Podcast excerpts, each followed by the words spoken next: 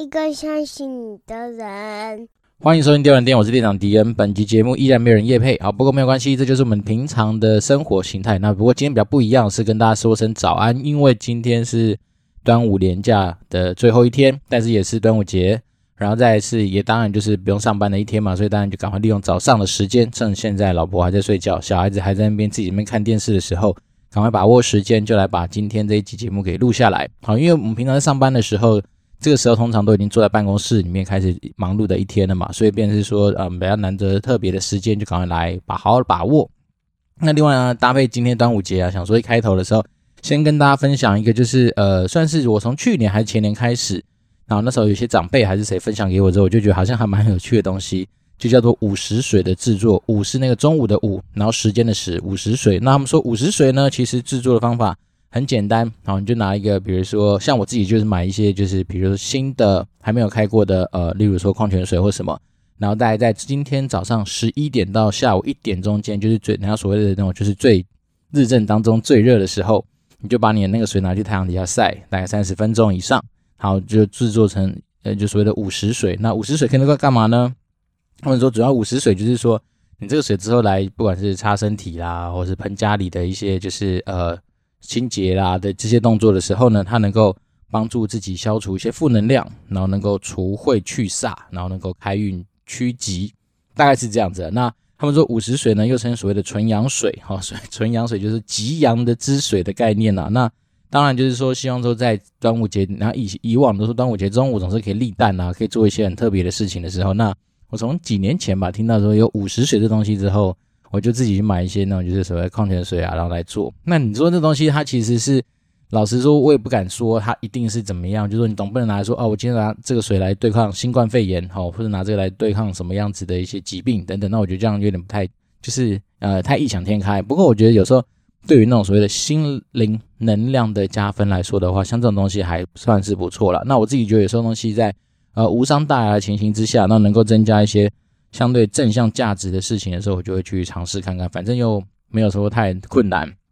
因为大家都知道，如果说像今天这一集啊，今天这一集我主要想跟大家分享一下，就是说，呃，迪恩可能对于啊拜拜这件事情上面的一些浅见啊，或是个人的一些经验上面的分享。因为以前跟大家都在那么开玩笑说，我应该算是以前不管是呃在游戏局子吧，因为游戏局算是相对比较呃台商嘛，然后比较就是会注重这些东西的公司，所以。我那时候跟大家开玩笑说，我算是里面少数算是比较会拜拜的 PM。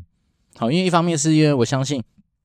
我们这一代的人可能呃习惯性拜拜啦，或者说懂拜拜的人越来越少，然后再来是说有这样子的一个习惯的人，我相信也不多。好，因为我自己看着我一些亲朋好友啊，其实有的时候说实在的，呃，虽然说我们三十几岁嘛，三十六七岁了，那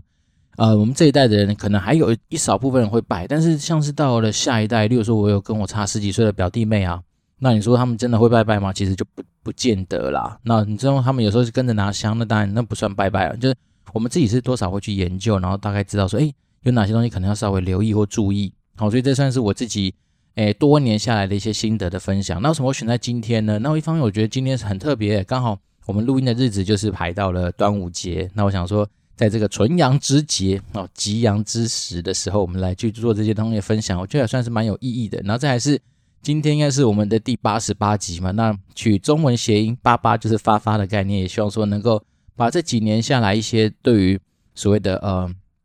这样讲好了，因为我们以前都说做行销，其实你很多时候就是在增加你自己任何案子的胜率嘛。那我们可能会去透过啊、收集资料啦、资料分析啦、过往案例的参考啦，然后很多东西的预估、猜测、比较等等。那这些东西不外乎就是增加你每个行销案的一个胜率嘛。那那时候我常跟大家讲，其实你这些有形资料，或者是说你那些所谓数据分析都做完之后，大概你顶多只能抓个八九成好了的胜率。那剩下总是还会有十到二十 percent 是你无法控的。好，就像我们以前常说的，其实全天全天下的事情不外乎就三件事情嘛：别人的事情、自己的事情或老天爷的事情，对不对？那别人事情很多时候你能够管的就尽量管。好，比如说你的供应商、你的厂商、你的协办单位、你的一些合作单位等等。那自己的事情，当然就你自己能够想到规划的部分，把它做到最好。那其实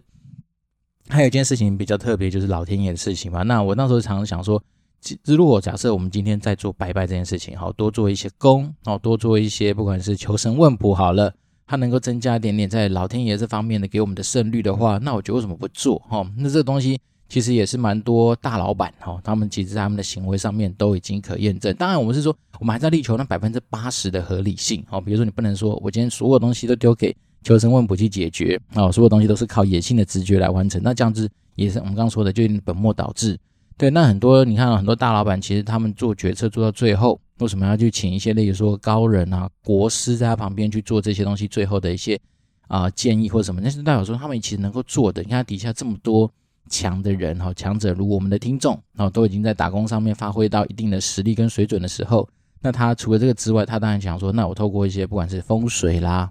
或一些超自然的一些占卜啊等等，至少能够让我们的胜率再往上去走。那就算没有往上走，但至少你也会有个参考，知道说你可能要避开什么东西，可能会比较好一点点。所以呢，我觉得有时候东西就是这样，物极必反，哎，不是物极必反，就是万事万物，它其实它还是有它一个根本的道理存在啦。所以我自己是觉得是说，呃，这东西就分享给大家，想说利用今天这一集来去稍微整理一下哈，最近我自己有想到的一些可能在，比如说你在拜拜上面这件事情哦，就是在宗教信仰上面可能可以参考的一些事情。那当然，如果说你今天本身不是哦，比如东方方面的信仰啊，也许是啊基督教的教徒啦等等的话，那我相信其实。有这样的信仰，其实像我以前也不排斥去参加团契。我以前高中的时候有参加团契，然后我到美国去游学的时候，基本上我的假日也都花在那个礼拜堂，跟大家一起里面唱歌啊，然后就是说呃去了解说，比如说在基督教上面的一些我觉得好的东西。所以我自己是对于宗教这种东西，我自己还蛮开放的啦。然后那但是我自己秉持的一个原则就是心诚则灵，然后当然就是不要太呃就是不切实际，或者说太过于就是呃。用理性上面去想，就觉得好像不是很真实的事情，这个我就会稍微避开。但是我自己觉得，其实心诚则灵算是一个大通则。好，那首先我们先来讲，假设假设你今天呃，先从想卖房子开始好，因为我自己去年的经验是也帮忙，就是长辈处理掉一间就是呃四十年的老公寓吧。那那时候就是因为我每年我都会去找一个老师帮我看我的流年嘛。那看流年的时候，我就稍微跟他聊一下，说，如果说要卖房子的时候，有什么要可以去参考的？他说，那你很简单，你要卖房子之前，然后你就是准备两支挂金，这个东西大家去那个就是金子铺，你就跟他讲说挂金，他一定会告诉你是什么。然后两指，两指就好，不用多。那两指的时候，在下午一点以后去找那个所谓的地基组，地基组的位置大概就是在大家的厨房。好，先讲地基组，它其实就是一个。呃，如果以日本人来说的话，肯定算这种地缚灵的概念，但是它其实就是一个我们那间，你把它想象成是那间房子里面的一个呃保全，然后那他就是来保护、保佑、保护，就是我们这一家人的就是生活顺利啊、平平安安之类的一些事情。所以呢，就那但是因为它属于算是比较阴灵的方面嘛，所以你就是在就是下午一点以后去拜他，他通常比较。能够感应到啊，所以通常我们大家拜拜的时候就抓一些原则，就是如果是比如说是属于神明类的阳性的，那可能就是白天为主。那比如说如果是有关于比较是以前古呃古人的啦，或是一些算是呃我们都讲阴灵类的话，那你当然就是下午的时候拜。然后地基主呢，你就准备两指。如果你要卖房子是准备两指。然后刚刚讲说，就是在拜的时候，其实你就从那个呃，通常大家都会有工作阳台嘛，那工作阳台往那个厨房里面拜。好，不是往外面拜哦，因为地基主他在你家里面，那通常他都大，他大概位置就是在你家瓦斯炉左右的地方，那就往里面拜，然后就跟他讲说，哎，就是你就心中大概跟他讲一下说，其实我们家卖房子啊，那就希望说你赶快保佑我们找到有人来住，那有新的人来住，当然就会继续人来供养你，所以你就用这样的方式来去跟他做一个沟通，好，然后这样这样子的话，你通常在卖房子的时候可能会相对比较顺利一点点。好，然后卖完之后啊，你要回礼，对不对？那回礼的时候，如果你今天房子还在。就你还没有交屋的话，那你就准备六指挂金，好，六指。我们那时候说卖的时候是两指嘛，那回礼的时候给他六指，然后六纸的话，你就是跟他祈求一下，说，哎，就保佑接下来住的人继继续平平安安等等这些东西就可以了。那我那时候呢，敌人比较特别，是因为那时候我发现我已经呃交完屋之后，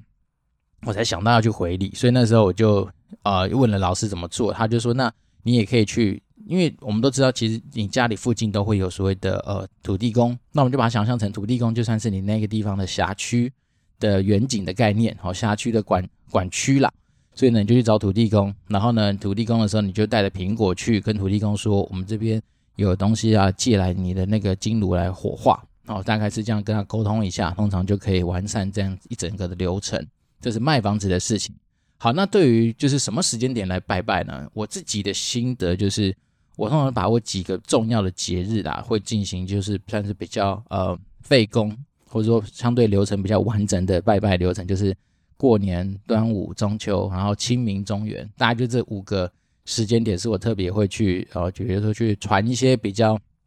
丰盛的一些呃祭品。所谓祭品就是要看状况了。好，比如说过年当然是最丰盛的嘛，因为过年的时候。呃，我母亲我们都会准备所谓年夜菜等等，所以基本上就是早上拜神明，然后下午的时候就会拜祖先。那拜神明的时候，大家就准备几样水果，然后通常我会去买那个百合花，就是插花嘛。然后当然人家不说就烧香点烛的话，你就要把蜡烛点起来。好，大概早上就可以这样子。然后呃搭配吧，像我妈妈会买发糕，哦，那老师也是说，其实卖发买发糕或者用甜糕来拜拜，在神明跟祖先都不错啊，因为就是祈求就是所谓的步步高升这样子一个概念。那神明大概相相对来说就是一些金子该买的买。那最近几年因为越来越环保嘛，所以都是都是买一个心意的，就是一个非常少数量的一个样子，就是说基本上就是一个心意为主啦。好，那到下午之后当然就比较丰盛嘛，就准备很多像大家就是每年就年夜菜会拿来拍照比拼的啊。那我们通常就是在下午的时候就会先准备好，然后去供养我们的祖先。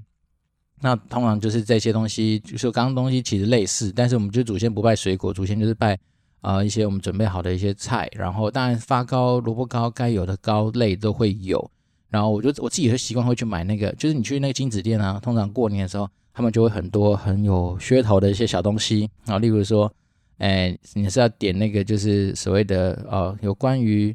那什么葫芦的那个那个蜡烛嘛，哦，或者是说凤梨的蜡烛，然后它带有还不同的大小的 size。哦，对，然后这时候我在过年的时候通常会买的比较特别的，就是买那个龙炮。啊，现在都有那个环保环保龙炮，然后看你是要三公尺、两公尺都可以。那我就一路从呃过年的早上，应该是除夕吧，就一路这样拜到呃晚上左右，再一次过年的行程。那端午就相对容易嘛，端午对我来讲，其实，诶，就是如果是神明的话，我就拜树的粽子或是水果。然后祖先的话，当然就是家里有多少个粽子，就可能准准备是单数吧，好像是单数的的那个粽子数量。哎，不对，祖先是双数。然后，然后那个神明是单数的那个粽子的数量去拜。那中秋节就是，我就习惯就是拜月饼。然后，那如果柚子的话就拜柚子，反正就是跟着那个节庆可以适合拜什么我就去拜。那当然，通常都是买一点点简单的心意的那个金纸的数量，然后搭配我刚刚说的祭品就差不多了。那清明节的话，我习惯就是，你要不说是清明吃润饼嘛，那我就去买桃园比较好吃的润饼，然后就就是呃神明一样拜水果居多啦，然后。祖先才才吃润饼，然后中元节的话，基本上就是中元节我反正走的比较简单的，就是真的拜我们家的祖先跟神明的时候就很简单，就是走一般正常平常会怎么拜就怎么拜。但是因为中元节毕竟是拜好兄弟嘛，所以就跟着他们都跟着社区一起去拜，那大概这样就可以完成，就是我每年大概的几件几个算是我觉得比较大的那个日子要要做的事情。这这在自己家里拜，因为我们自己家里其实就有一个小小的一个佛堂。好，那个所谓佛堂，也其实就是以前，呃，可能长辈吧，有去把一些外面的神请回家里来，然后当然到我那时候结婚的时候，自己就花点时间去把它做一些整理。那这东西当然我觉得就是专程是民间信仰啦，就是说所谓的呃家里家里祖先牌位的整理啊，然后呃就是神明算是那个金身上面的一些整理等等，所以我觉得这算是我自己一直以来都有在做的一些事情。好，那这件事讲的家里以外，那接下来我们来讲讲外面哦。那我自己从小我自己感觉到说，好像，嗯，其实我觉得有时候去逛庙宇也算是一个蛮有趣的一些体验，因为毕竟去那种地方，有时候被那种就是香火这样熏陶之下，其实有时候说实在，我觉得那种，呃，那种东西可能要自己去感受才知道。就是说，有时候你在那个地方，你会觉得说，哎，其实有时候心灵在很混乱的时候去拜个拜啊，烧个香，然后闻一下那种檀香的味道，其实有时候还蛮平静的。好，虽然说我知道这个东西，就像古还说，其实它对身体一定不好，因为那毕竟就是一些呃废气啊等等。但是我自己觉得说，这种心心灵，有时候人家说你开车要有心灵马力嘛，那有时候我们自己去拜拜这种东西，心灵加成的上面可能会得到一些呃适度的一些呃舒缓，我觉得还蛮不错的。好，那我们来讲讲有几个我自己比较常去，或者是说呃自己今生有去亲身有去呃体验过的地方啦，那就跟大家做分享，也可以提供给大家做参考。就是说，如果你今天想去尝鲜。或者说想去呃，算是不一样的地方走走的话，我觉得地方都算是还蛮不错的。好，首先我们当然一切一切万物跟着我们走的就是健康嘛。好，那如果讲到健康的话，那像我自己会去住会去的地方，就是像桃园的慈护宫。桃园慈护宫就基本上每年我们家都会去那边，就是点什么光明灯啊，然后安什么太岁、龙德、太阳、太阴什么的，反正就是你只要把你家的电话给他，然后你家的登记的人，因为你毕竟你的生辰八字他们都有了嘛，那就给你建议说，哎，你今年要安什么？比如说安太岁、安什么这样子，然后就会给你一个类似于呃选单，然后你就把该。缴的保护费缴一缴，然后就可以完成这件手续。那桃园慈护宫里面其实就蛮多的，它除了呃妈祖之外，那像是什么月老啦，然后甚至他们比较特别的地方是在慈护宫里面，它有那个、欸、就是呃我们是六十年为一甲子嘛，然后六十年以下的那个其实每一年都有一个守护神，好，比如说像我是忘是甲子年出生的吧，还是什么，然后它就会有那个就是。每一年都会有对应的，比如说什么将军啊、什么神明什么的，很酷。它有一个特别的一个殿，那你进去之后，你就会发现说，哦，其实你可以去找到你那个年份的守护神，这是我觉得慈护宫稍微比较不一样的地方。那当然里面它也有那个财神啊，然后呃月老啦，然后文昌君啊等等这些该有的一些神明它都有。然后所以我每年基本上就是初一的行程就是一早，然后就会去那边拜拜，然后上香之外，就是点家里的一些光明灯。那另外一个地方就是我比较，我跟我老婆也蛮常去的，就是之前是就会去，现在当然不敢去，就是问万华龙山寺啊。那我觉得龙山寺它那个地方也算是一个很有规划的地方。那基本上你想得到的不只是健康啦，就是什么健康、财运，然后学识、涵养的等等的所有的神，它那边基本上也都是有，所以基本上也是一个 one stop shopping 的地方。哦，不过万华龙山寺它比较不一样是它的那个月老。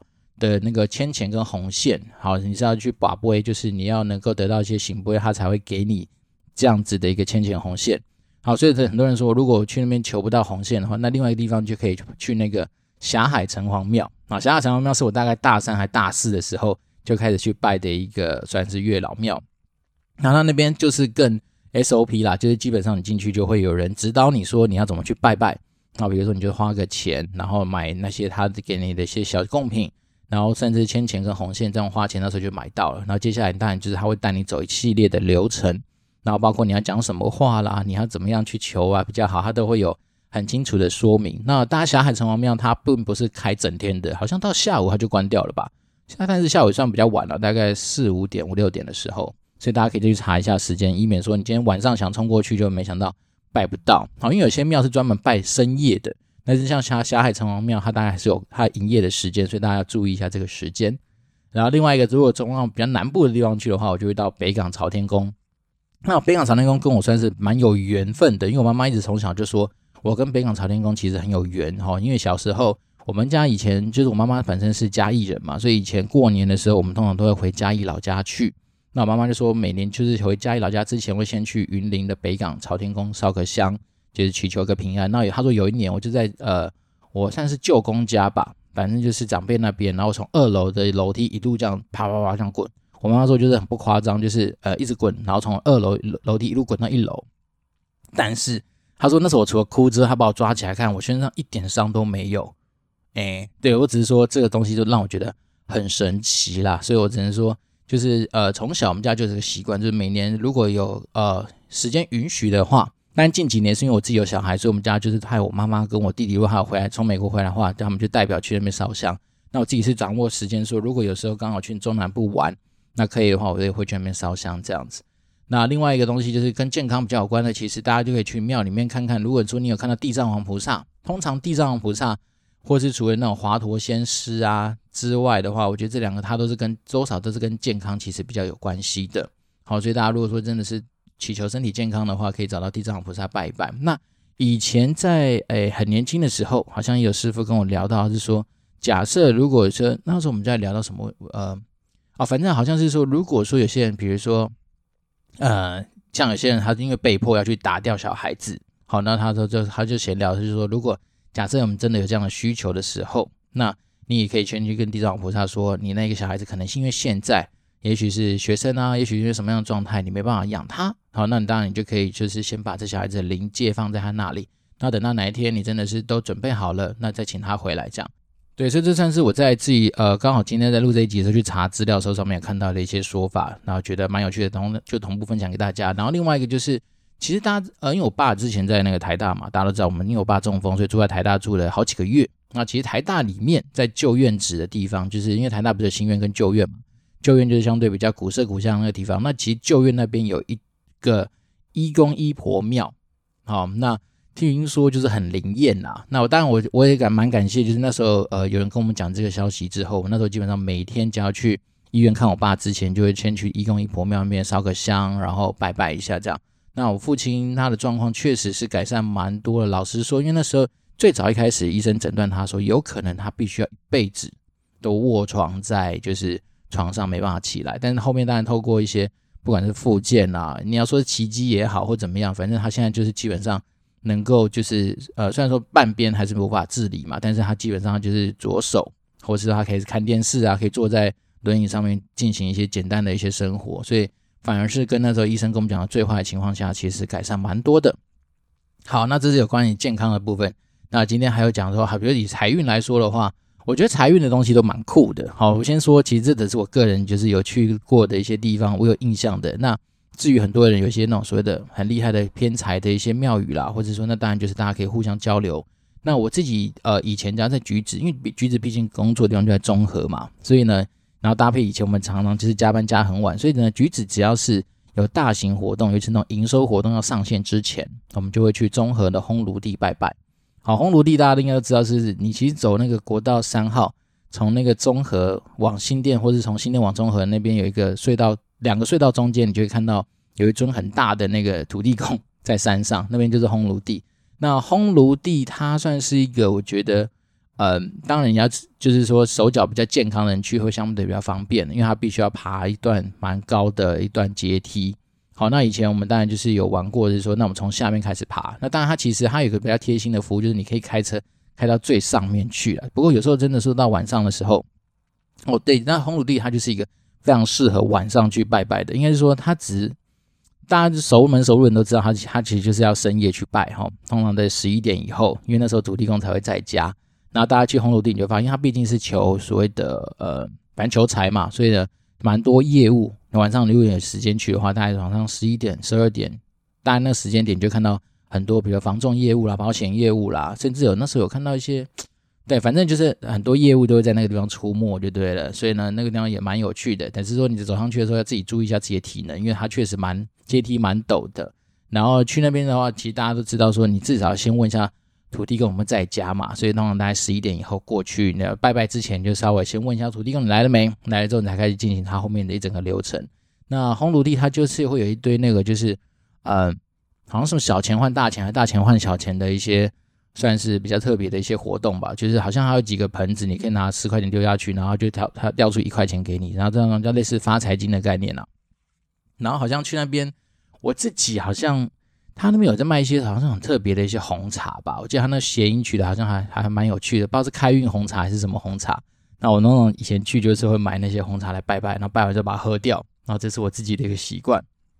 那另外一个我自己会去拜有关财运的地方的话，就是大溪有一个叫迎富送穷庙，迎就是嗯欢迎光临的迎，然后富是富贵的富嘛，然后送东西的送，然后穷就送穷，把穷送掉。你大家可以去找了，看这大溪有叫迎富送穷庙。那我从几年前开始接触它的时候，它其实还是一个比较小间的一个庙宇。然后后面他们就是又买地又什么，然后就是越扩越大。然后现在去那边其实把它当成是一个小小的呃观光行程也不错。因为他在门口他就弄出一堆，比如说什么呃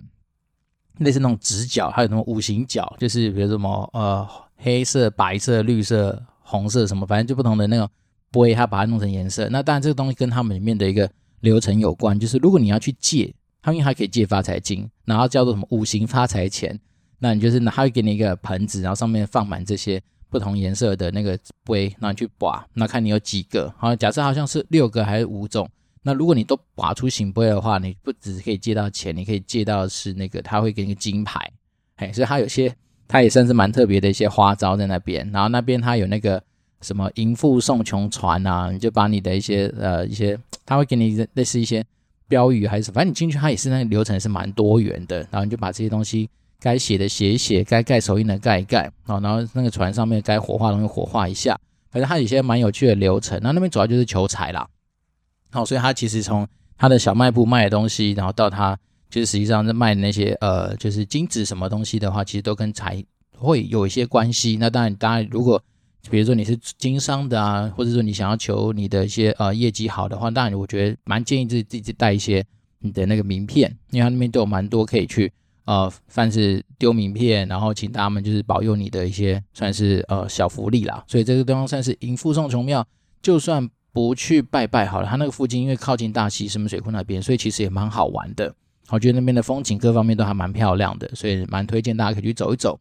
好，那另外以前我们就是毕竟做很多的行销活动，都会有关于改版，那我们就会像我自己习惯就会去呃台北市，好，其实这东西就大家应该都很熟，就是行天宫啦。那行天宫毕竟拜的是关圣帝君，所以那时候我只要是祈求，就是我想要办活动顺利啊，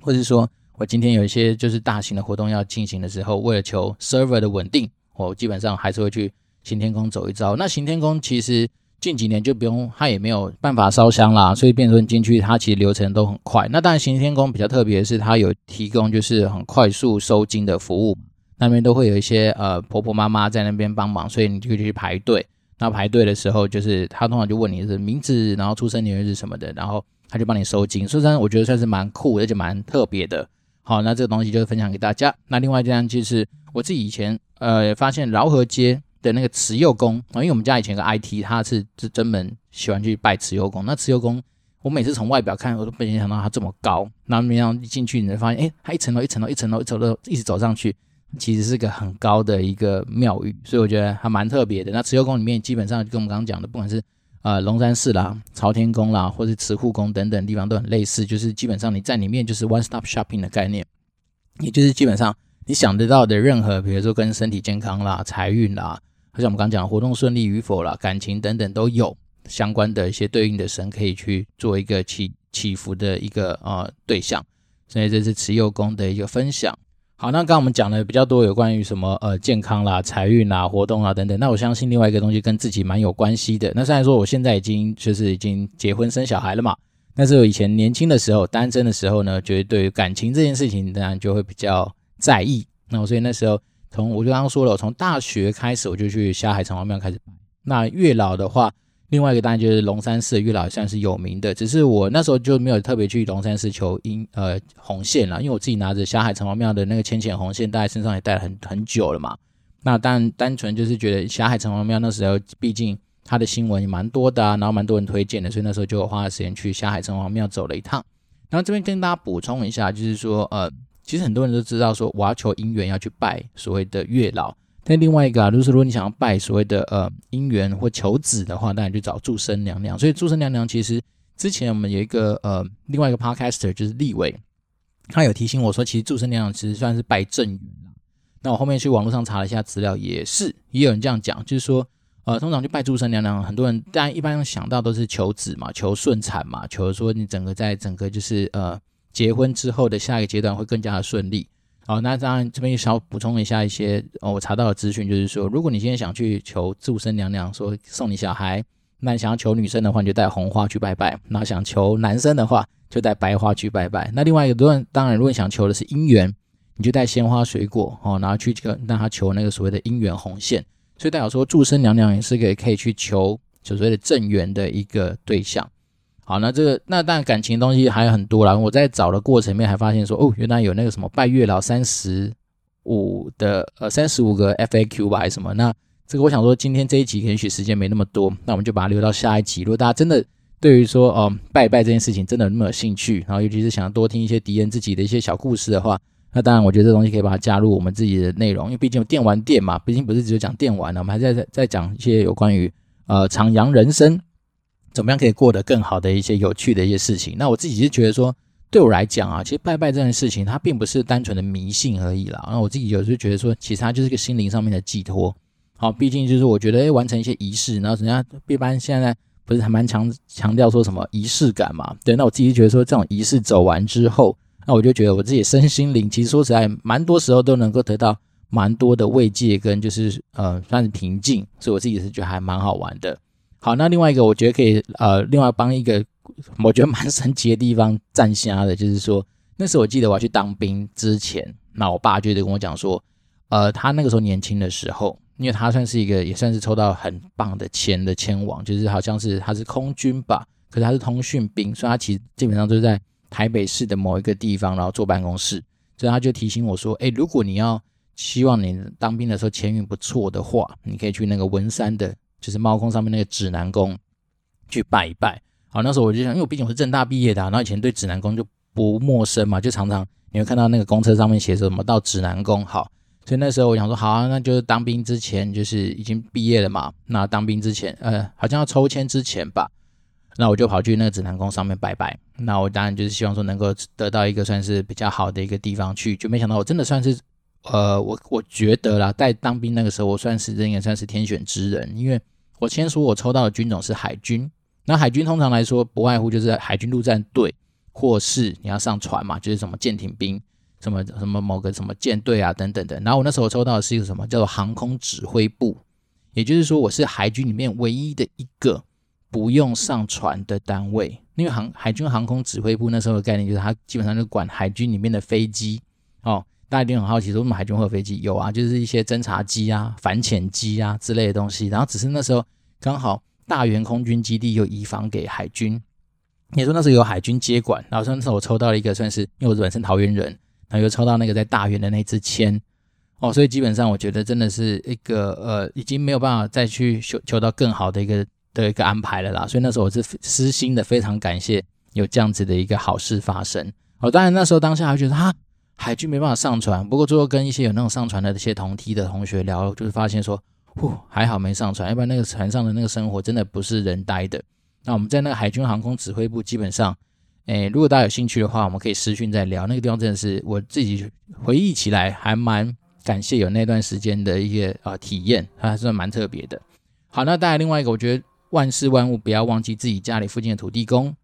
那土地公它其实也是有，我们刚刚讲，土地公毕竟是你家附近的管区嘛，所以它其实是有地域范围的。好、哦，所以其实土地公也不能乱拜啦。其实最比较好的话，当然就是大家你去附近的里长问一问，或者说比较有，假设你真的想拜的话，那就你家附近的找一找，一定会有你家附近的所谓的就是呃 allocate 的那个土地公。那去拜土地公的时候呢，就准备一些我自己的习惯，就准备一些零嘴啦。那如果真的是以水果类的话，就加个苹果或花生。好，这算是就是土地公比较喜欢吃的东西。那另外一个比较特别的，啊，以前高中在新竹科学园区那边念书嘛，所以呢。啊，我就知道交大门口有一个很有趣的一个土地公，他他只吃那个就是泰山的仙草蜜。好，所以如果大家有机会去交大的正门口有一个土地公庙，大家去那边看看，我就发现他门口大概两台还是三台的那个自动贩卖机，然后上面只卖那个仙草蜜。好，那比较搞刚的人就会直接去那种 seven 或者什么带一箱的仙草蜜去拜拜。那据说那土地公就是对保佑那个就是学生的那个考试成绩好像还蛮灵验的，所以。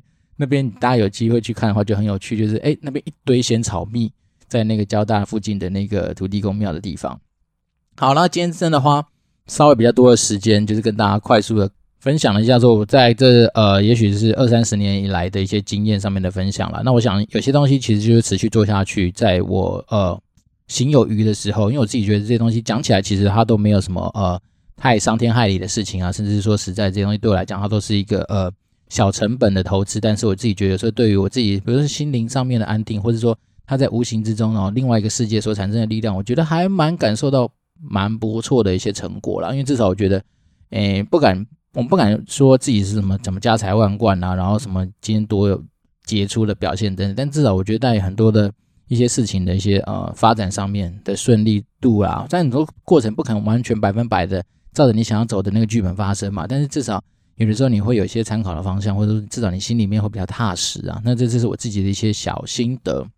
那当然，利用今天啊、我觉得真的是蛮特别的一个时间，就跟大家算算是啊、说声祝福，就是祝福大家端午节快乐。那我相信，在现在疫情的一个情况之下，今年的端午节对于很多人来说也算是一个蛮特别的一个啊、时间点。因为像今年说实在，我现在以以往在这个时候，我早就在桃园开始准备要做一些。算是呃祭祖啦、拜拜的一些动作，但是今年也因为疫情的关系，所以我就跟我老婆说，我们可能就暂缓吧。也许是到后面几个月份的时候，如果真的比较趋缓了，那我当然再就把它补回来就可以了。因为我自己是说，对于这种东西的想法，就是说，嗯，有些东西不用太过，因为有些长辈可能就是太过，就是说，看我今天一定要怎么样，我今天，但我对我来讲，其实它就是一个心诚则灵的一个过程，所以我自己反而是对这种东西比较没那么强求，就是对我来讲，好，我就是会拜。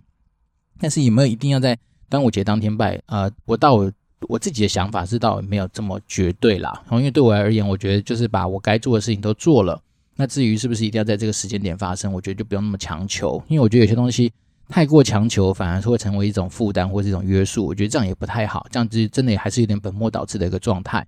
所以呢，我单纯就是想说，利用今天哦，又是八十八集，对不对？然后又是一个端午节的一个时分，就赶快把这些东西分享给大家。那一来，我觉得还是希望说能够把一些。当大家在你面对人生上面的时候，产生的一些正能量，能够就是带着走之外呢，也是希望说能够在这种疫情的情况之下，多少帮助自己，大家在心灵上面能够找到一些寄托啦。好，那我自己还是就是提醒大家，如果说你今天大家对那个五十水，然后真的有兴趣的话，那当然呃，如果你没有去买那个什么矿泉水，没差，你就把家里的啊瓶瓶罐罐装点水，然后就拿去太阳底下晒。哎，就是你要让太阳底下可以直接晒到的地方，可能阳台啦或哪里，那只要晒个三十分钟以上，你的五十水就完成了。然后大概就是呃，到我现在节目录完，等下上架应该还有时间，所以大家如果听到的话，哎，就可以去试试看。那假设今天真的没有，因为没有差，明天也可以来试试看。我自己觉得有时候真的就是那四个字“心诚则灵”，那我相信很多东西它自然就会有它的一定的一些安排啦。好，那今天讲的东西，呃，你说跟电玩有没有关系？没有，但是跟人生的玩乐其实还蛮有关系的。那刚那些庙其实都蛮特别的，都有它的自己可以去呃体验的地方。哦，另外一个小提醒啦，大家应该都知道进去庙里面要从右边进去，左边出来吧？好、哦，这个东西呃有些庙没有在管，好、哦，有些庙说实在他就随便你那边跑来跑去。但是呢，像大家如果有机会，但现在不能去龙山寺，但之前去龙山寺的话。你就会发现，他那边其实会有人引导你，就是然后所谓的，就是要从右边的门进去，左边出来。他好像是跟那个，不是龙门进虎门出，还是我忘记，还是虎门进龙门出。反正基本上，你就是基本上你去庙的时候，你面对他的右手边是进去的地方，然后左手边是出来的地方。那往往这个东西就是一个小小的一个提醒啦，就是呃，以前有些长辈，或者是说一些在那边看到老师，他其实我看到的话，都会提醒我们这个小事情。好，那当然也今天也没有新的留言，但是我相信，呃，应该还蛮多听众对于迪恩的一些东西都会有产生一些